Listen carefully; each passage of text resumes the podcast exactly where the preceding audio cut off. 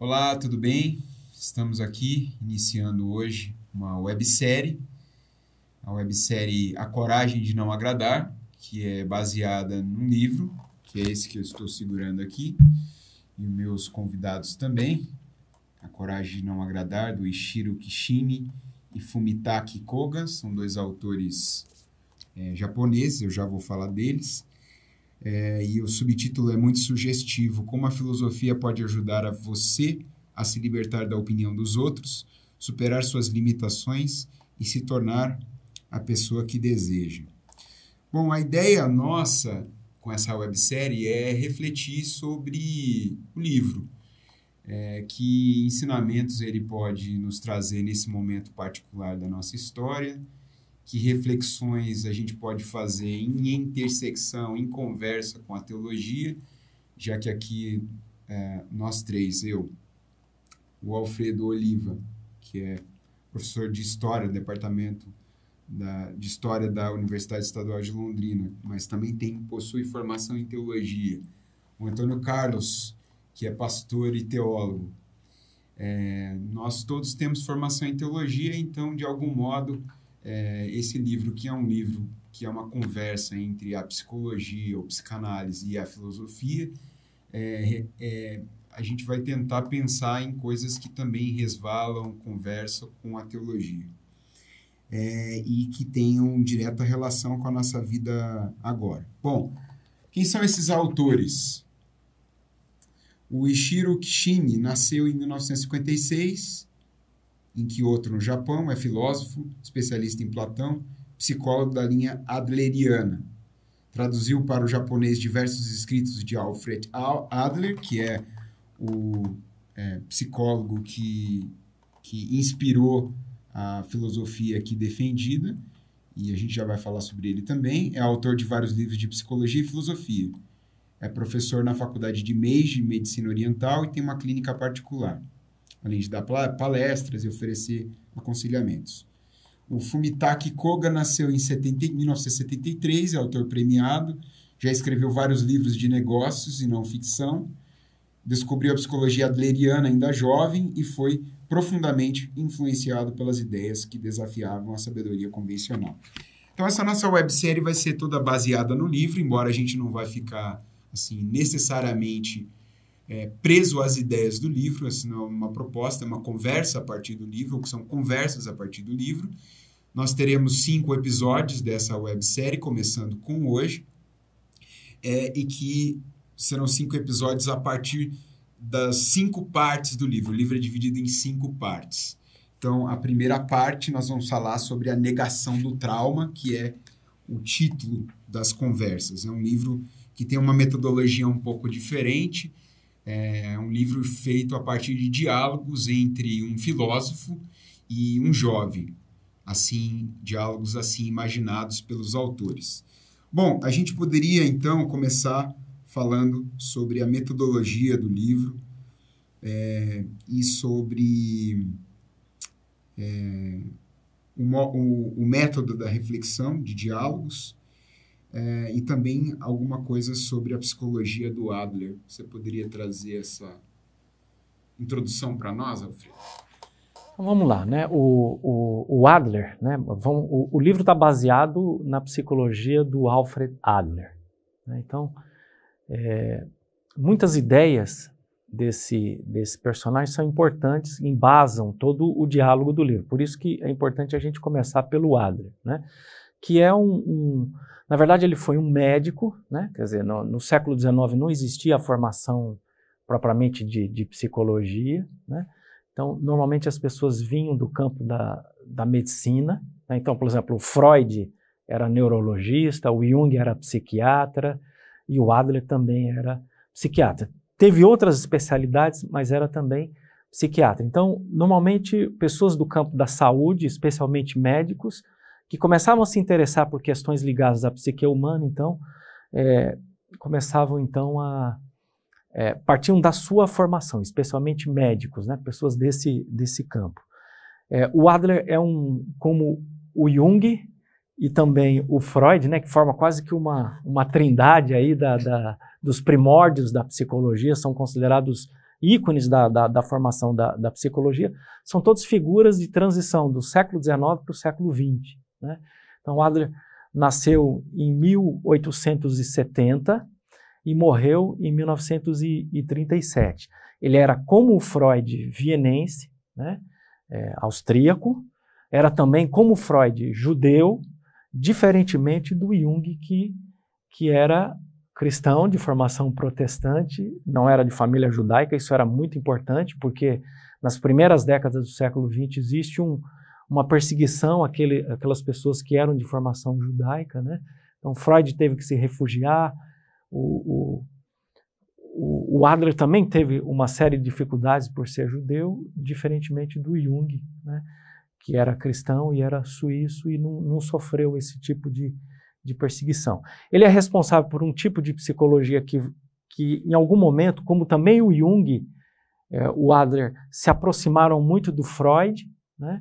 Mas depois divergiram do Freud. Né? Por exemplo, o Jung reclama muito que o, que o Freud era é, é, queria muito seguidores subservientes e o Jung não era assim, e aparentemente o Adler também não era. Uma das coisas que o Jung reclamava e também o Adler reclama é que o Freud exagerava demais na ênfase, na importância que dava para as questões ligadas à libido, ao sexo, né? a teoria sexual da origem sexual de quase todos os problemas humanos incomodava muito Adler, assim como incomodava também o Jung, que foram seguidores muito próximos do, do Jung. Né? É, o, o Adler está mais próximo da, da, filosofia do Nietzsche, o Jung também, muito próximo da filosofia do Nietzsche, mas é, diria que o Adler é muito mais assumidamente nietzschiano do que talvez o, o Jung, e que toma como princípio básico um conceito é, que é o conceito da vontade de poder, que é um conceito que está mais ligado ao campo da biologia, mais ligado à vitalidade do que propriamente poder no sentido mais comum que a gente é, pensa na, na, atualidade.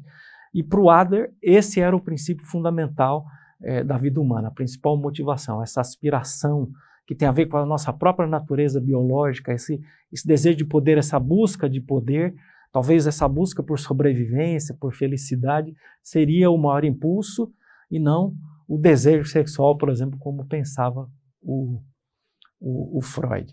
Eu acho que para a gente começar a conversa sobre Adler, eu acho que é suficiente, né? Mais para frente, então, a gente, à medida que for discutindo o livro, outras ideias a gente pode, vai poder então acrescentar mais alguma coisa aí. Legal, legal.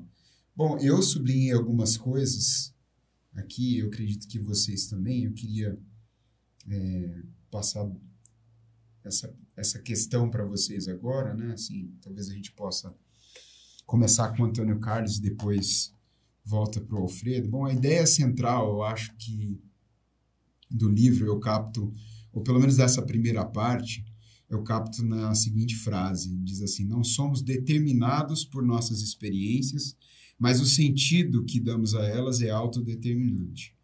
Então, associado a essa ideia, de que nós não somos determinados por nossas experiências, mas é, nós é que determinamos o sentido dessas experiências, ou seja, é, como é que nós vamos reagir a elas, as coisas podem nos acontecer, eventualidades, desastres, tragédias, mas a questão, me parece, para os autores é o modo como nós reagimos a elas. Associado a isso estão as seguintes ideias, eu, sei que o Antônio Carlos anotou ali no, no livro dele também, porque ele nos, nos falou aqui há, há pouco. É, a vida é simples, as pessoas mudam, em oposição àquela ideia já existente também na psicologia, eu sei que alguns psicólogos defendem essa ideia, e um amigo particular nosso que também defende essa ideia de que as pessoas não mudam, e a gente pode conversar sobre isso também. E o passado não importa. Então, a, queria, a pergunta que eu queria fazer para o AC e também para o vulgo AC, Antônio Carlos Barro, vulgo AC, e também para o Alfredo, é como é que essas ideias ressoam na maneira de vocês de, de, de ver, de ler esse livro e, e também de, de ver a vida? Bem, eu estou muito contente da gente fazer esse projeto, né, porque eu até incentivei vocês a lerem o livro, né, e depois é, cada um leu, e outros também leram, poderiam até estar com a gente aqui. E, e esse primeiro capítulo, ele é muito, muito interessante, é, essa observação que você fez. Ou seja, viver é correr riscos, né? Você não tem como viver sem os atropelos da vida, sem as dificuldades, as lutas e as provações, como também os bons humores, as boas coisas da vida, é um bom vinho, uma pizza quentinha. Ou seja, a vida é esse mistério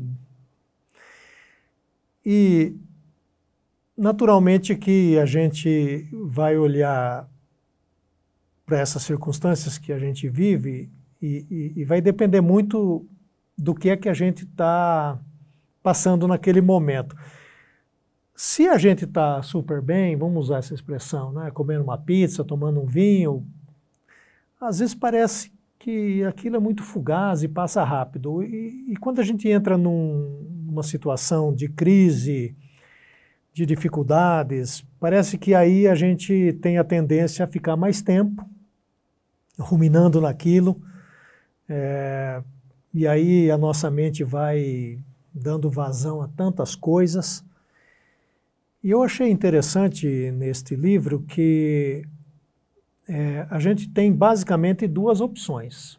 Ou a gente fica nesse passado, nessa situação, nessa circunstância, e fazendo dela quase que um, uma muleta para a gente estar naquela posição, então a gente começa a a colocar ou culpa nos outros, ou a culpa na gente mesmo, ou culpa na circunstância, ou culpa no governo, na família, no Estado, no, no trabalho, no amigo, no parente, ou a gente escapa disso. Né? Ou a gente escapa disso. Então o livro ele é desafiador nesse sentido, que ele traz essa possibilidade de que você não precisa é, ficar refém daquela situação. Você não precisa. Se você quiser, e isso é bem forte, depende de você, né? por isso que talvez valha a pena as pessoas comprarem e ler o livro, depende de você é, se levantar e falar assim, não, eu vou sair dessa situação aqui e vou vencer isso aqui, vou ultrapassar isso aqui e, e vou dar seguimento à minha vida. Então, eu acho que para começar a nossa conversa aqui, seria interessante esse esse aspecto, né? O quanto a gente fica preso a um passado, a uma circunstância, e o tanto que a gente perde, então, de possibilidade de viver uma vida mais bela e mais emocionante por causa dessa, dessa prisão que a gente às vezes está. Me parece que a questão é, às vezes a gente não tem necessariamente o poder para mudar tudo que a gente está vivenciando. Mas a gente. O, o, que me parece ser o princípio da coisa aqui é a vontade de mudar. Né? Então, qual a importância da vontade é, na, na ideia desses autores? É, o, o que eu fiquei pensando, né, por exemplo, o, o título do, do capítulo, da sessão né, que a gente se dedica hoje é Negue o Trauma. Uhum. É, eu acho que isso tem que ser, é, essa expressão, ela tem que ser qualificada. Uhum. Não é tão simples assim. Não é que, não é para a pessoa dizer, olha, eu não passei por uma dificuldade ou não estou passando por uma dificuldade. Me parece que o sentido de negue o trauma significa o seguinte: você não transformar uma situação adversa do passado em uma desculpa que você repete o tempo todo no presente. Né? Quer dizer, uma desculpa para você não ser diferente, uma desculpa para você não mudar. É lógico que eu também eu não tenho simpatia por esse tipo de, de pensamento que diz que as coisas ruins não acontecem, que a gente não está enfrentando dificuldade, que a gente é não é isso. Eu acho que não é isso que o livro defende, uhum. né? embora o título isoladamente da sessão seja esse, negue o trauma, né? quer dizer, o, o que ele está dizendo é, é para a gente não ficar preso ao passado. Então assim, é, é, há muitas pessoas que, que estão Passaram-se 20, 30, 40, 50 anos, elas estão utilizando algo que aconteceu lá longe para justificar o porquê que elas são como são hoje, por que fazem como fazem hoje, porque não conseguem fazer determinadas coisas hoje. Então, esse é um problema. O, o, passado tem um peso exagerado e ele se torna uma espécie de justificativa para a comodidade da pessoa. Então, eu acho que é importante a gente destacar isso. Né? Segundo, é, a gente não pode mudar as circunstâncias, a gente não pode mudar o exterior, a gente não pode mudar o que está acontecendo fora da gente. E muitas vezes a gente não pode sequer mudar a nossa própria história, aquilo que aconteceu. Quer dizer, se você fez uma coisa errada ou uma coisa certa, ela está feita. Né? Algumas coisas não podem ser refeitas. né? Dizia um amigo meu que ele, ele dizia assim: às vezes a gente fala um negócio e ela, na hora que está saindo, a gente tem vontade de poder trazer de volta para dentro que nunca tivesse dito aquilo. Mas você diz, está dito. Né? Comete uma gafe, fala uma palavra ofensiva, mas não queria ter dito, você falou, falou, não tem como trazer de volta. É nesse sentido que o passado não é importante, Alfredo? É, eu acho que no sentido de que ele não deve ser pesado, ele não deve ser justificativa para você não mudar, para você se acomodar. Agora, eu acho que o que ele está dizendo é o seguinte: foca na única coisa que de fato você tem possibilidade de mudar, que é o quê? É o presente. Né? Quer dizer, em tese, o passado não existe. E o futuro não existe ainda. Então, em tese, a única coisa que existe é o presente. Então, é só para você não ficar com foco naquilo que passou, não ficar uhum. preso naquilo que passou. Coloca o foco no presente. No presente, sim, você pode agir, você pode mudar e você pode, inclusive, ressignificar, atribuir um sentido diferente, tanto para aquilo que passou, né? a, a, a gente estava conversando um pouco aí, né? Você pode dizer, olha, eu tive uma crise depressiva, eu passei por uma crise depressiva, é uma coisa. Você, outra coisa é você dizer, eu superei uma crise depressiva, eu superei uma adversidade. Né? Então, você está atribuindo um sentido diferente para esse passado. O foco não está no problema que você teve, o foco está na superação é, é, é, do problema. A despeito de ter enfrentado uma crise depressiva, eu consegui superar a crise depressiva. Então, seu foco não é a depressão, seu foco é superação. Então, isso você pode mudar o significado do passado, para você não ficar preso. Aqui, Alfredo, Aí. inclusive, e, e, e, o jovem pergunta para ele, né? Na página 25, o jovem pergunta: então você está dizendo que o passado não importa? E o filósofo responde: sim, esse é o ponto de vista da psicologia adleriana. Ou seja, existe um passado, lógico que existe um passado. Agora, a pergunta é o quanto esse passado vai determinar essa sua ação hoje, né? Você vai continuar vivendo, é porque as pessoas que estão nos vendo podem perguntar, mas eu passei por isso, ou eu tenho esse passado. Todos nós temos, quem é que não tem passado? Né? Todos nós temos passado. Só que a pergunta que, é, é, que ele vai fazer e que ele vai tentar responder é o seguinte: tem o passado, só que esse passado não pode ficar determinando a sua ação hoje. Porque senão a gente vai ficar preso nesse passado e não vai viver. E é o que ele então vai depois, o filósofo responde. Mas não existe nenhuma explicação. Na psicologia adleriana, não pensamos em causas do passado mas sim em metas do presente. Então, o que é que eu vou fazer agora? Essa é a grande pergunta que a gente tem que estar tá trabalhando. É né? foco naquilo que você pode resolver. Pode fazer, né? né? Quer dizer, o passado passou, você não tem mais como fazer nada. O presente está acontecendo, eu posso fazer algo. É lógico que aqui existe uma, uma polêmica entre a concepção de psicologia do Freud e a concepção de psicologia do Adler, né?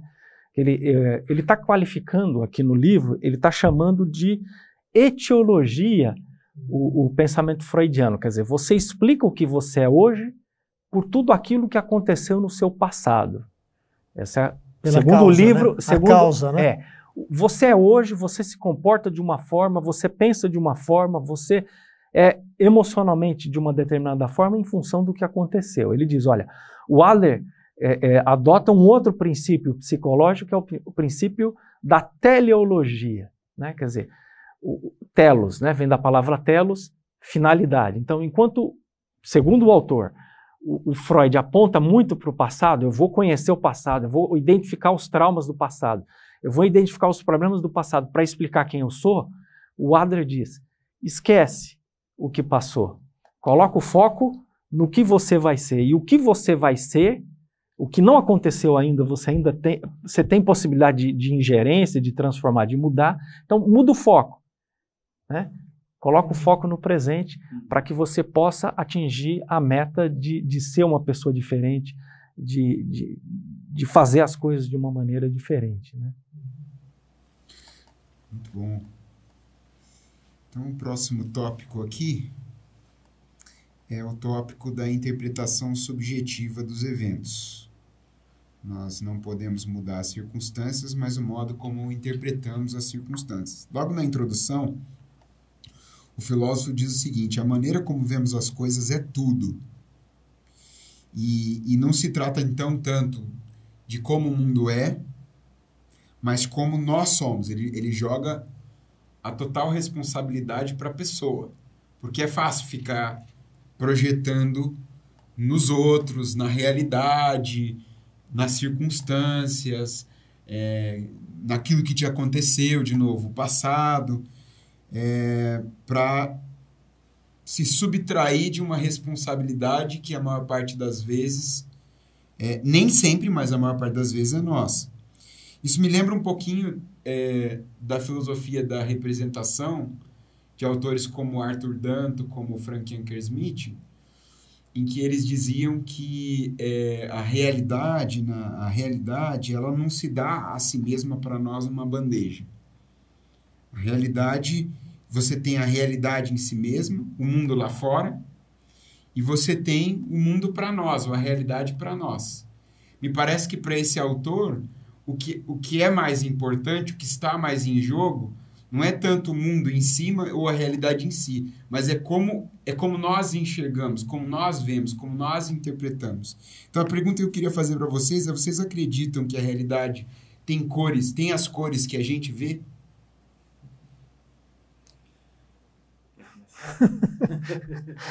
Bem, é interessante porque a realidade é, é um fato, certo? A gente não pode negar a realidade, né? porque o próprio nome já está dizendo uhum. isso. É uma coisa real. Agora é interessante que até entre amigos, né, nós três, por exemplo, podemos ver uma determinada coisa e, e, e ter percepções diferentes daquilo.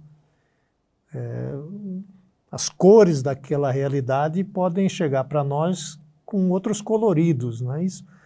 É, você não, mas eu e o Alfredo somos pintores, né? Ainda não, mas nós vamos, nós vamos fazer um outro discípulo, né, Alfredo? O Alfredo pinta mandala, eu pinto abstrato, e é interessante essa coisa das cores, né? Porque eu, por exemplo, sou muito colorido lá nos meus quadros, nas minhas telas, e eu coloco lá um bocado de cores e as pessoas olham e falam assim, mas essas cores não combinam, né? Mas, mas para mim está tudo combinando, entendeu? As cores está tá tudo perfeito para mim. Então é essa percepção. Ah, agora, para mim o que vai ser importante, e, e, eu acho que o camarada deixa aqui isso bem claro, ele fala até, não somos determinados por nossas experiências, mas o sentido que damos a elas é autodeterminante. Então, que sentido você está dando a essa experiência? Como é que você está enxergando isso? Se a gente começa a enxergar é, com essas cores do passado, vamos pensar assim, a gente entra de novo num, num, num círculo e não consegue sair daquilo. É, então, é possível olhar para essa realidade de uma forma diferente? Vamos pensar um negócio meio doido assim. Se você conseguisse sair do seu corpo né, e, e mudasse para um outro lugar, e enxergasse aquela mesma situação daquela outra posição, né? é, talvez é um exercício que as pessoas precisam fazer, nós precisamos fazer. É, tem um, um, uma ilustração que eu acho interessante na Bíblia, quando Paulo escreve na carta aos Filipenses e tem duas mulheres brigando ou discutindo, né? elas estão em desavença, e e Paulo não diz para elas é, ajeitarem as opiniões delas, ou harmonizarem as opiniões que elas têm. Porque talvez, Paulo, sendo esperto, ele saberia que elas não iriam fazer isso. Então ele traz um outro ponto interessante. Ele fala assim: pensem concordemente em Jesus Cristo. Então ele traz para a realidade que elas estão vivendo um outro foco. Ou seja, tira o foco dessa discussão e coloque as opiniões de vocês nessa pessoa de Jesus e veja se vocês conseguem então encontrar uma harmonia para dar seguimento à vida. Eu penso que muitas vezes na minha própria experiência, é, e quando a gente principalmente tem a ideia, ou sei lá, aquela coisa de que eu não vou conseguir, eu não vou escapar disso, é, é o fatalismo, né? Eu, eu morro nessa circunstância aqui. É, o livro nos apresenta essa possibilidade de não. Nós podemos olhar para essa circunstância e falar o seguinte: eu posso escapar dela, uhum. eu posso é, superar né, aquilo que o Alfredo falou agora há pouco. É, é autodeterminante, então, é, como eu dou sentido a essas experiências que eu estou vivendo.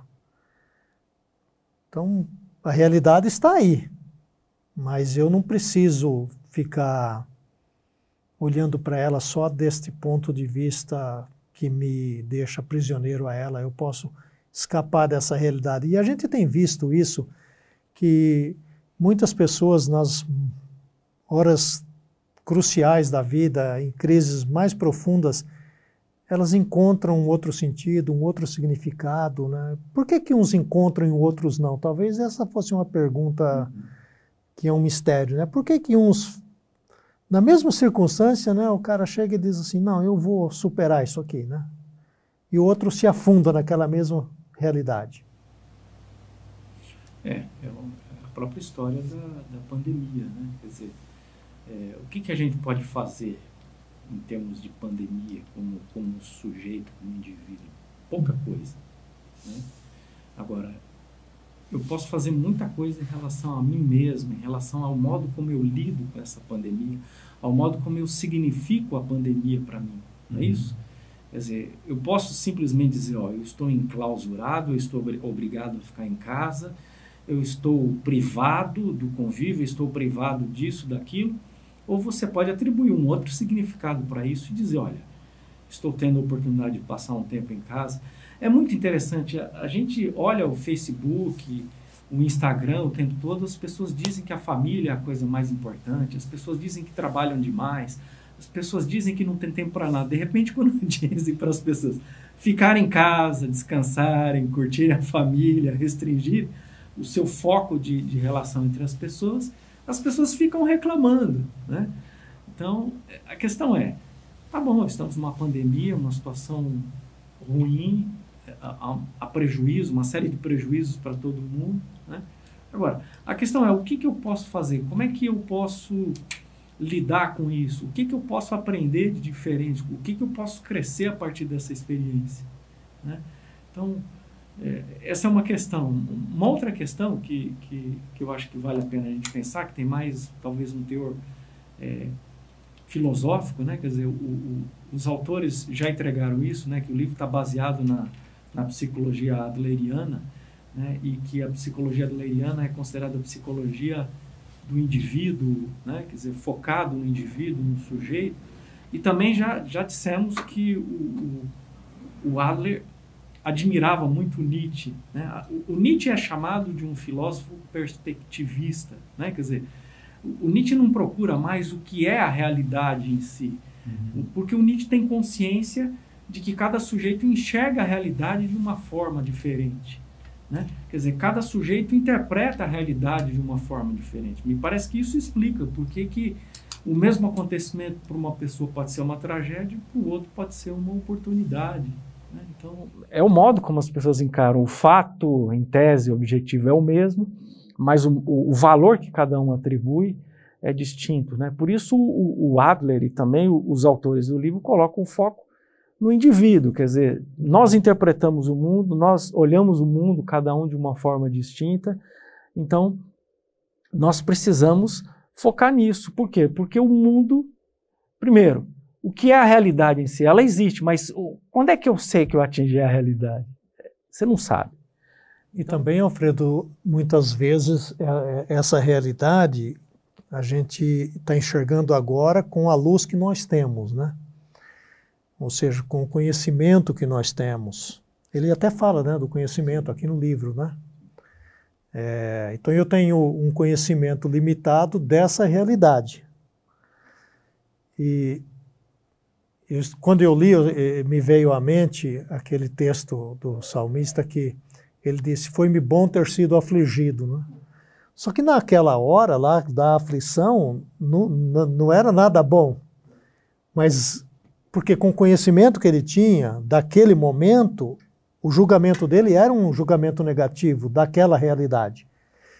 Passado um tempo e, e agora mais lá na frente, olhando para aquela realidade, ele falou: se não fosse aquela coisa, eu não teria chegado neste momento aqui.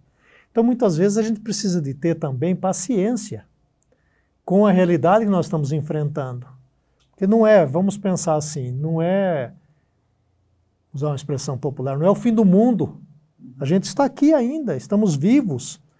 E o, o que é que nós podemos aprender agora? Então vamos ter paciência, porque vai ter um momento que vai ter um fim isso. E aí nós vamos poder enxergar aquilo com uma outra visão, de uma outra forma e o que, que vai ser legal disso tudo é que essa realidade também é pedagógica, né? Ela nos proporciona depois a possibilidade de ser útil ou de ser um braço amigo para outra pessoa que porventura venha enfrentar aquela realidade que a gente está enfrentando. lendo, lendo essa passagem que é, eu iniciei aqui essa pergunta, eu me lembrei é, de um espiritualista chamado Anthony de Mello, você já deve ter lido, Antônio Carlos. Mas, se não, eu recomendo, porque ele, ele, ele tem muito da influência oriental também na, no modo dele é, explicar, dele é, explicitar a, as escrituras, a espiritualidade cristã. E num dos livros dele ele fala que é, tudo tem a ver com. Ele usa a expressão programação, com a nossa programação. E eu confesso que eu tive inicialmente uma dificuldade muito grande com isso. Me pareceu que bastava ajustar mentalmente, ou, ou quase como se fosse uma lente. Eu tenho que ajustar a minha lente, ajustar o modo como eu vejo. Isso não é simplesmente é, como a programação de um computador, né, que você muda e aquilo automaticamente já é ajustado, mudar a minha programação, que o que na visão do Antônio de Mello é mudar o modo como eu vejo os eventos, os acontecimentos, uhum. é algo que se dá ao longo de uma vida. Eu acho legal essa, isso que você acaba de dizer, esse, é, que, que é o, é o conhecimento provido para o hoje, é, é, é o que a minha consciência me permite ver hoje, lidar hoje. E por isso que é fundamental que você fala da questão da paciência com a realidade e que também inclui a paciência consigo. É o que eu consigo hoje. Eu, é o que eu consigo. É, eu consigo lidar dessa maneira hoje. Eu sei que eu posso melhorar. E aí é, é, é, é, um tópico que eu quero trabalhar, que a gente vai trabalhar já. Eu sei que eu posso melhorar.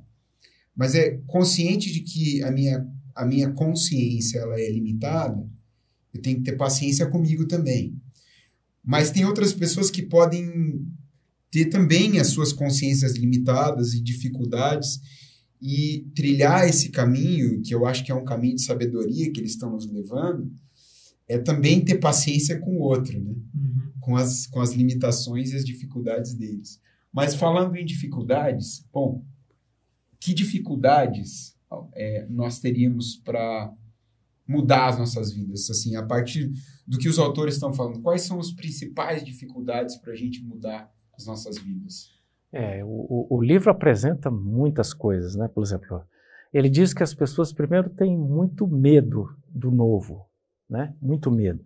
Mas também as pessoas, além de medo, elas elas entram num estado de comodidade, né? Quer dizer, se eu estou fazendo sempre dessa forma, por que, que eu faria diferente? É lógico que sempre fazer uma coisa diferente envolve um certo esforço, né? Por exemplo, eu, eu, eu sempre pintei mandala de uma determinada forma, de repente eu vi uma outra forma de fazer. Aí você começa a fazer, você está aí vira iniciante de novo. Aí aprendi, comecei a fazer bem, né? Então fazia mandala com contorno, aí comecei a aprender a fazer com pontos, com pontilhismo.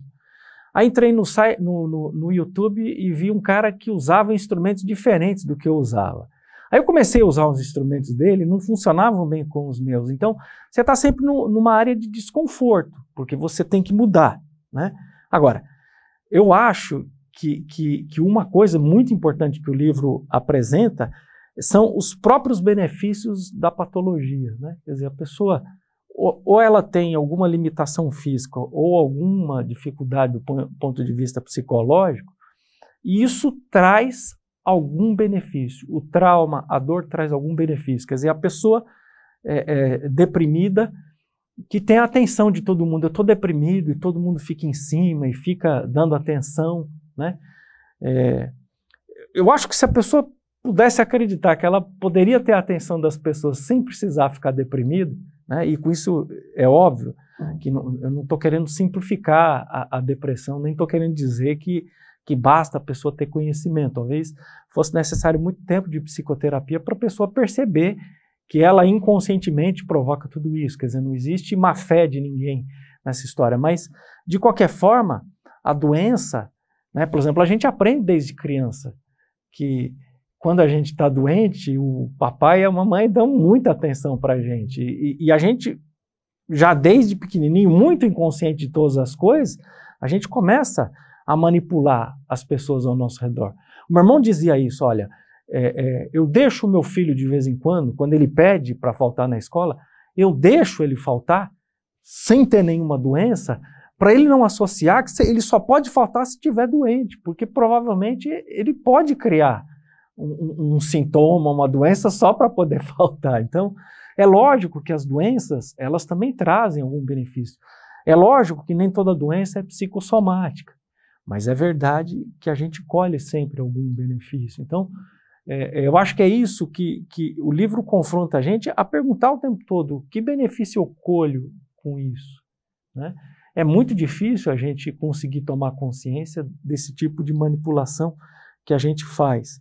Mas é, há um outro aspecto também que eu gosto bastante, que é a ideia, a nossa crença de que nós não podemos mudar. Né? Eu, eu li um livro base, é, que fala sobre crenças. Estou tentando lembrar o autor, eu acho que é Dilton, mas eu não tenho certeza. É, ele fala só sobre crenças, mas não crença no sentido religioso. Ele está falando sobre as nossas crenças para todas as coisas.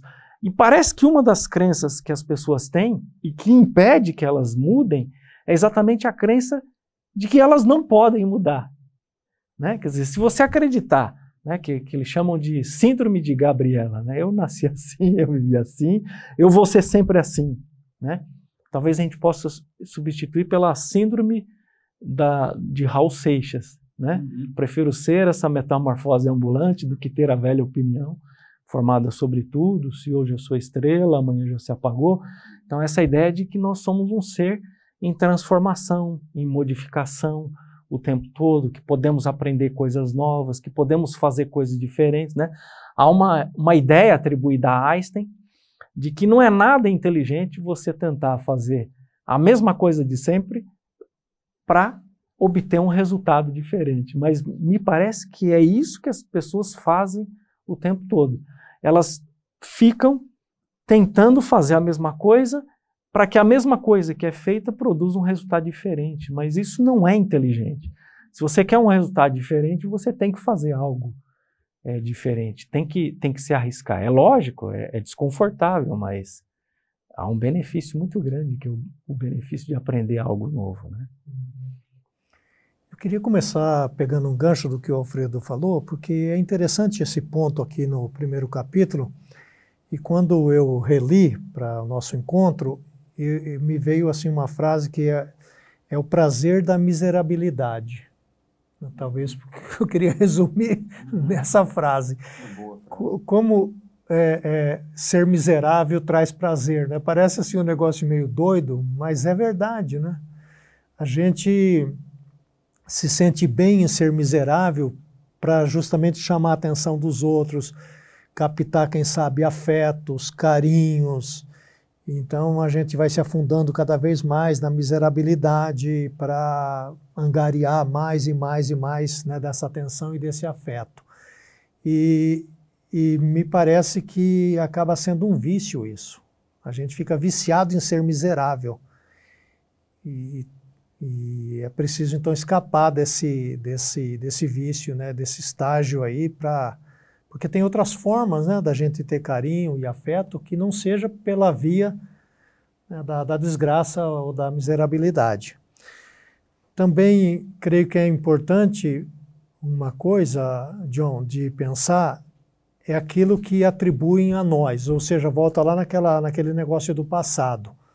É quantas pessoas que nos ouvem, que cresceram em famílias, que é, tiveram nas, nos seus lares é, predileções, por exemplo. Um filho foi predileto, ou a filha foi predileta, e, e atribuíam aos que não eram prediletos palavras tipo: você não pode, você é incapaz, você nada do que você faz dá certo, e a pessoa cresceu com aquilo. E ela chega num estágio agora, tem medo, quem sabe, de dar um passo por causa de todos aqueles, aqueles dizeres do passado. Então é volta naquele ponto lá, vai deixar que isso continue governando a sua vida? Então essa é uma coisa, né? É. Agora, é, é você toca num ponto interessante, porque algumas pessoas, para algumas pessoas você diz assim, eu não acredito em você e o cara se afunda. E outro, você diz, eu não acredito em você. E ele diz, eu vou mostrar para você que, que eu, eu posso, sou né? capaz. Né? Então, é, é, isso aqui também tem a ver com essa questão da, da subjetividade. Quer dizer, o modo como cada um encara o mesmo tipo de, de, de circunstâncias, né? É, o mesmo tipo de, de, de, situação. Quer dizer, algumas pessoas na, na adversidade conseguem, é, conseguem reagir de uma forma fantástica, quer dizer, o, a adversidade é uma oportunidade para ele transpor aquela dificuldade, e para o outro é oportunidade para ele se enterrar. Uhum. Né? E, e, e isso, isso é que é muito estranho na, na, na, psicologia humana, né? o modo como cada um responde muitas vezes aquilo que aparentemente é o mesmo estímulo. Né? Eu só concluir, John, rapidamente. É, eu diria também para as pessoas que nos ouvem o seguinte: é porque os autores falam de colocar alvos, colocar metas para você justamente escapar daquela situação. Então eu diria o seguinte: no, começo não coloca metas exageradas, porque vai ser um, um outro dilema, não vai cumprir, volta naquela mesma angústia, né? Ah, eu não sou capaz, eu sou isso, eu sou aquilo. Então eu tive um professor que dizia o seguinte: coloque metas primeiro realizáveis, e de curto prazo. E ao alcançar é, essas metas, celebre. Ah, vou ler um livro este mês. Terminou de ler um livro, sabe? Abre um vinho e, e fala: vou celebrar. Eu li um, li eu li um livro inteirinho. É, eu vou gastar é, tempo fazendo isso. Eu vou fazer aquilo. Ou seja, coloca metas, coloca alvos e, e que eles sejam realizáveis. E eu me lembro de uma passagem na Bíblia, já que você falou que a gente também gostaria de trazer um pouco de teologia para isso, quando aquela mulher derrama aquele, aquele perfume sobre Jesus, lembra daquela história? E os discípulos ficaram apavorados, né, porque ela gastou toda a economia dela naquela ação. Ah, Jesus disse o seguinte: ela fez o que pôde. É interessante aquela palavra, pôde, porque eu sempre achava que era uma palavra de poder, mas não é ela fez o que era possível naquela circunstância com o que ela tinha. Muitas vezes a gente quer fazer alguma coisa com o que nós não temos. E aí a gente fica assim, sabe, imaginando coisas mirabolantes. Lógico que nós não vamos conseguir, volta de novo a cair naquele reducionismo lá. Eu não posso, eu não sou capaz, vou viver nesse passado aqui. Então, com o que nós temos, o que é possível fazer? Não é fazer com o que nós não temos, com o que nós não temos, é com o que nós temos. É possível fazer o quê? Você tem é, uma tela e uma tinta, é possível fazer o quê? Bom, pintar essa tela com essa tinta, é o que eu vou fazer. É, é então, acho que isso também nos ajuda, certo? A, a avançar um pouco. a caminhar um pouco mais. Muito bom. Essa, essa sua última fala, inclusive, tirou as palavras da minha boca. Eu ia intervir dizendo que muito tem, muito tem a ver também com a nossa a expectativa que nós temos em relação à mudança. Né? Uhum. Pensa assim, mudar é, é mudar o quanto? É, é, é, mudar na sua inteireza, é mudar na sua completude. Se nós somos seres em processo de mutação ou de mudança, se viver é mudar nesse sentido, então não é mudar de uma vez por todas, né? É, é também mudar de acordo com aquilo que é, é, mudar a partir da consciência de que eu preciso mudar. Mas isso não vai ser não vai ser simples, não vai ser de um dia para o outro. Então, às vezes, essa nossa expectativa atrapalha. atrapalha. Isso que é legal que você falou. Tá, estabeleça metas mais curtas. Como que você pode mudar hoje um pouquinho, né? Como você pode avançar um pouquinho hoje? Isso é, é uma coisa muito legal. Você também pode estabelecer metas mais complexas, mas tem que ter consciência que metas que mais demorar. complexas demoram mais para ser realizadas, né? Mas pega, pega, é, vamos dizer assim, pega o jeito primeiro com metas palpáveis, curtas e vai aprendendo aí, né? Aquela coisa que ele fala do conhecimento, né? O que que esta meta que eu alcancei me ensinou? E aí vai estabelecendo outras e outras e outras, né? Se a gente quiser pegar uma metáfora da, da vida acadêmica, né? É, via de regra, o estudante é, pouco experiente, ele quer fazer muita pesquisa em uhum. período curto, né? Então, ac acontece muito isso. O aluno chega com um projeto de TCC de graduação, você olha assim e fala, pô, isso aqui está legal, mas você vai precisar de 10 anos para fazer isso, né? Então, você tem um ano, então vamos pegar um pedacinho disso aqui, né? Não significa que ele tem que abandonar o projeto, só que ele vai precisar de 10 anos, né? Então, também a, a, o planejamento de onde você quer chegar e onde você pode chegar, ele tem que estar relacionado também ao tempo, à disposição, né? Saber avaliar as circunstâncias, saber avaliar o que se tem disponível para poder fazer isso também é importante, né? Senão, é, é óbvio, você pode querer grandes coisas, né? Só precisa se preparar. Como é que você se, gaba, é, se prepara para fazer grandes coisas? Fazendo pequenas coisas, né? Quer dizer, um, uma pequena coisa, uma pequena tarefa te credencia para fazer uma tarefa média. Uma tarefa média te credencia para fazer uma grande tarefa, né? Então, só essa ficando, justa medida é importante. Só né? ficando um pouquinho mais, é, tem, porque tem essa, essa questão das, das ferramentas, né? Que a gente, eu queria terminar falando sobre isso, mas essa, essa particularmente essa questão das pessoas podem mudar com, em contraste com a ideia de que as pessoas não mudam, é, para mim sempre foi um, algo com que eu lutei, mas a partir da minha visão da humanidade, a partir do evangelho. Porque, inclusive no, no, no Humanos, graças a Deus, meu livro, tem um dos capítulos eu falo sobre mudança.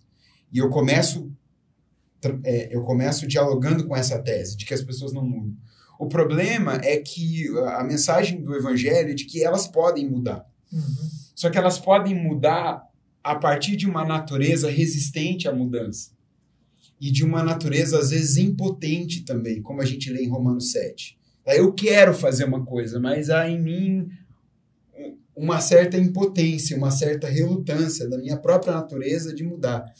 Então, é, eu, eu tenho a impressão que a gente vai a gente vai viver sempre nessa tensão que, que, o, que o Evangelho aponta entre as minhas possibilidades de mudar e a assunção consciente da minha impossibilidade, às vezes, com as minhas próprias forças, e a entrega e a entrega dessa impossibilidade em mãos maiores que é a graça de Deus, que é a força que Deus supre, que é o Espírito de Deus que me liberta dessa condição e que me ajuda a caminhar mais uma milha.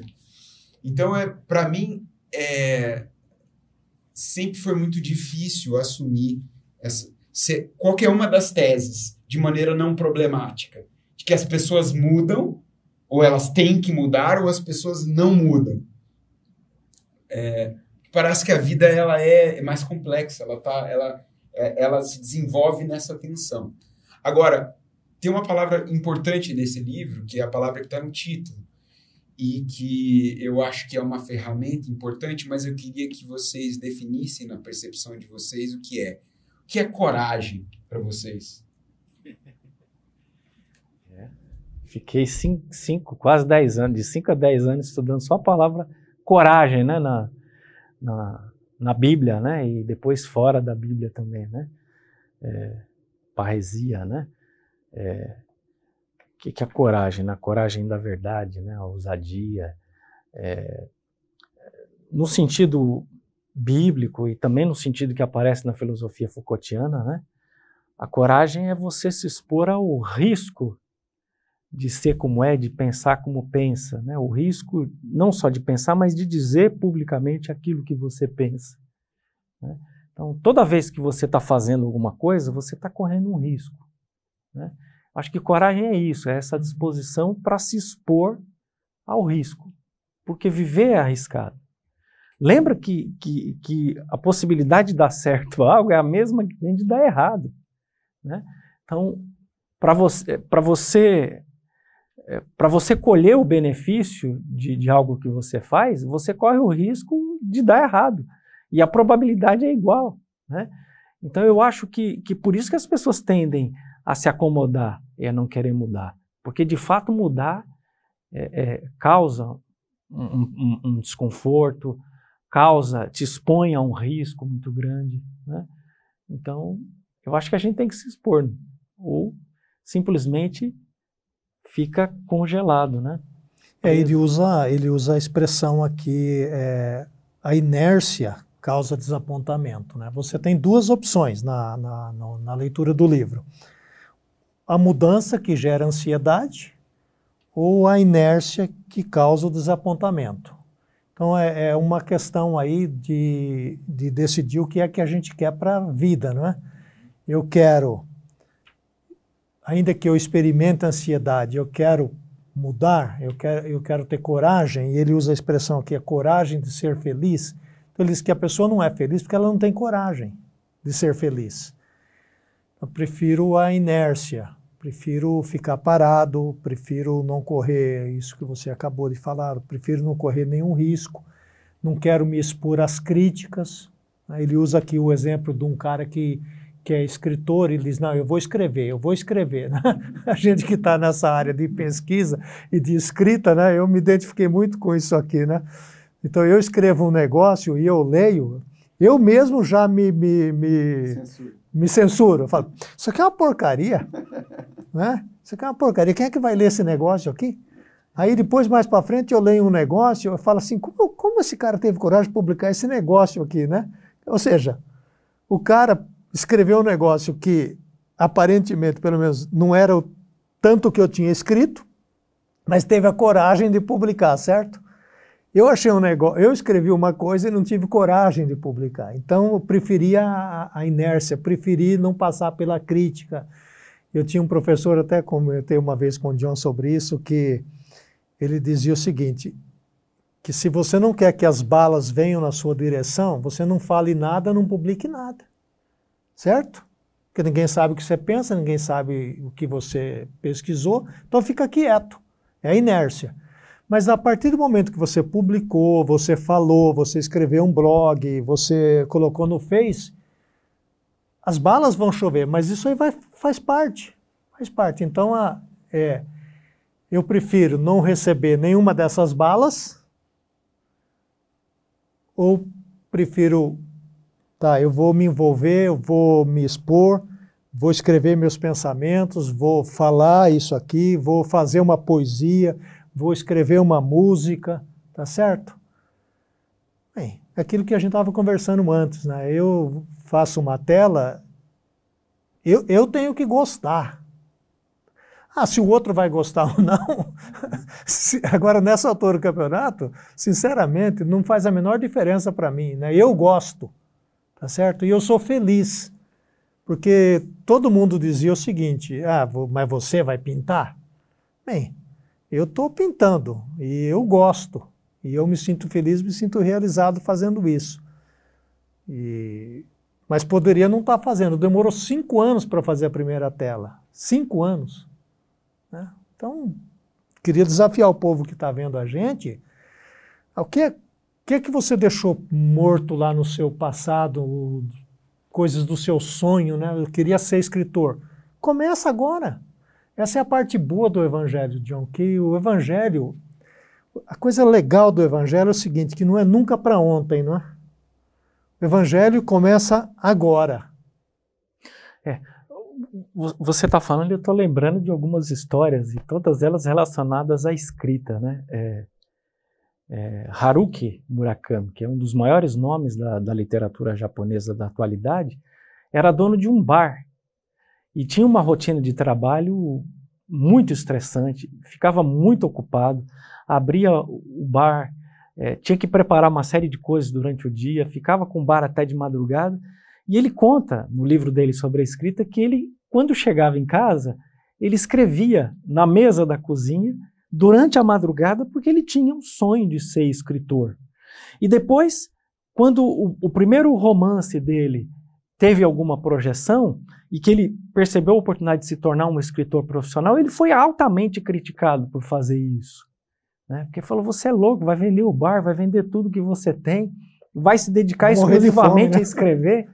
E hoje o cara o cara está escrevendo um livro, sai no lançamento, ele vende alguns milhões só no Japão. Né? Só no Japão. Ele é traduzido para dezenas de línguas do mundo inteiro. Então, agora, ele é uma pessoa como eu, como você, como qualquer um de nós. Lógico que ele tem talento, mas uhum. ele teve também a ousadia de, de né, a coragem de, de, submeter aquilo à crítica. Né? Não estou dizendo aqui que todos nós seremos o que temos o talento Não, do Haruki. Nós já falamos isso, começa né? pequeno, é. né? Escreve uma folha, né? Eu, eu comecei assim. É. eu comecei assim. John, o que, que você acha de você escrever? Lembra que você falou para mim? Foi. Você escrever meditações. É uma coisa que é legal. Tá? Lá no boletim da é, igreja, né? Lá, a gente publica no boletim. E ele fala aqui, né, pra, pelo menos para encerrar aqui da minha parte, ele fala né, dos dons e os talentos, né? Todos nós temos, né? Então não, não deixa que as pessoas digam que você não tem. Porque se você deixar e permitir que as pessoas né, vão ficar falando, você não tem, você não tem, mesmo você tendo, você não vai ter, porque você não está fazendo nada com ele. Não, e, e, e, ninguém é melhor do que a própria pessoa para saber quais são as habilidades, os Exatamente. potenciais que ela tem. Né? Cada um sabe é, tem espelho em casa, sabe do potencial que tem, né? Lógico que a falta de coragem, né, pode ser que, que iniba a expressão desse potencial, mas é, que todo mundo tem potencial, tem, né? Eu, eu, eu, lembro da história de um, de um colega de, de seminário que era um aluno discreto, que tinha perdido matérias, fazia uma disciplina atrasado junto com a gente, rapaz que mal falava em sala de aula, ninguém, ninguém nem notava muito a presença dele. Passado vários anos depois que a gente se graduou, um dia eu estou assistindo televisão e mostram ele fazendo um, um, discurso na ONU, de direitos humanos, uma comissão de direitos humanos. Quer dizer, você olha e fala, olha, eu pessoalmente não vi potencial nenhum naquele rapaz, mas ele tinha muito potencial, né? Ele tinha. É, é óbvio que ele tinha, ele não chegou onde chegou, mas as coisas são assim. Né? Ele, ele acreditava que tinha o potencial e, e exerceu foi, o potencial. Frente, né? E é lógico, as oportunidades também aconteceram, né? Para que ele pudesse expressar. Mas se ele tivesse ficado potencial. na inércia, não iria acontecer, né?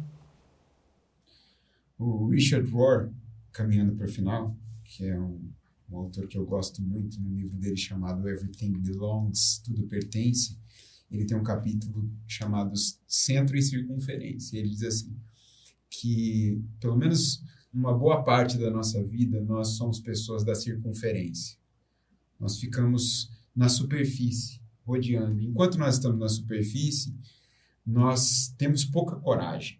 A gente age muito mais por aquilo que a gente pode obter em termos de resultado, de sucesso, é, de reconhecimento. Nós estamos em busca de reconhecimento.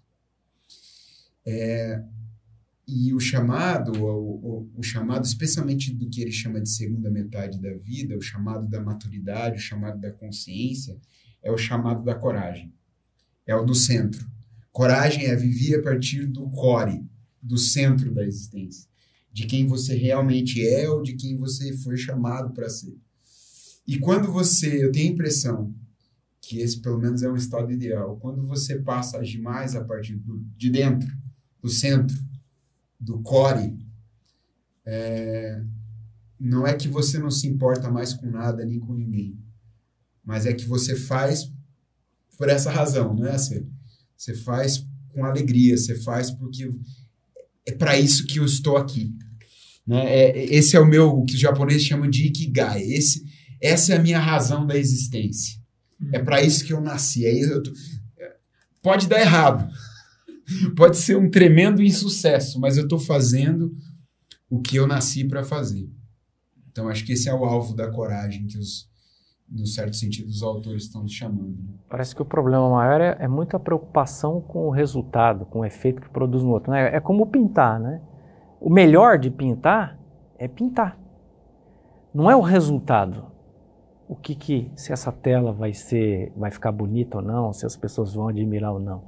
Mas o processo, enquanto você está ali, quase que num êxtase, criando, pintando, expressando algo que está no, no, no, seu, no âmago do seu interior, essa é a melhor experiência que existe.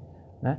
Agora, o problema é que as pessoas colocam o foco no resultado. Se você colocar o foco no resultado, você não chega a lugar nenhum. Peter Drucker dizia que a recompensa é o trabalho. Não? o trabalho é a recompensa. Bom, eu, é, a gente tem. Essa foi só a primeira noite Só a primeira parte do livro. Nós temos outras quatro partes ainda para cobrir, muito assunto. É, e eu queria agradecer vocês por hoje. Foi um prazer. Por hoje, particularmente. E agradecer você que está nos assistindo. E lançar uma websérie nesse momento em que você tem inúmeras opções é uma espécie de coragem da nossa parte também. Mas hoje, pelo menos, nós estamos muito felizes com com aquilo que a gente está fazendo e eu espero que isso te ajude. É só o início de uma jornada e a gente continua na semana que vem com a parte 2 dessa jornada.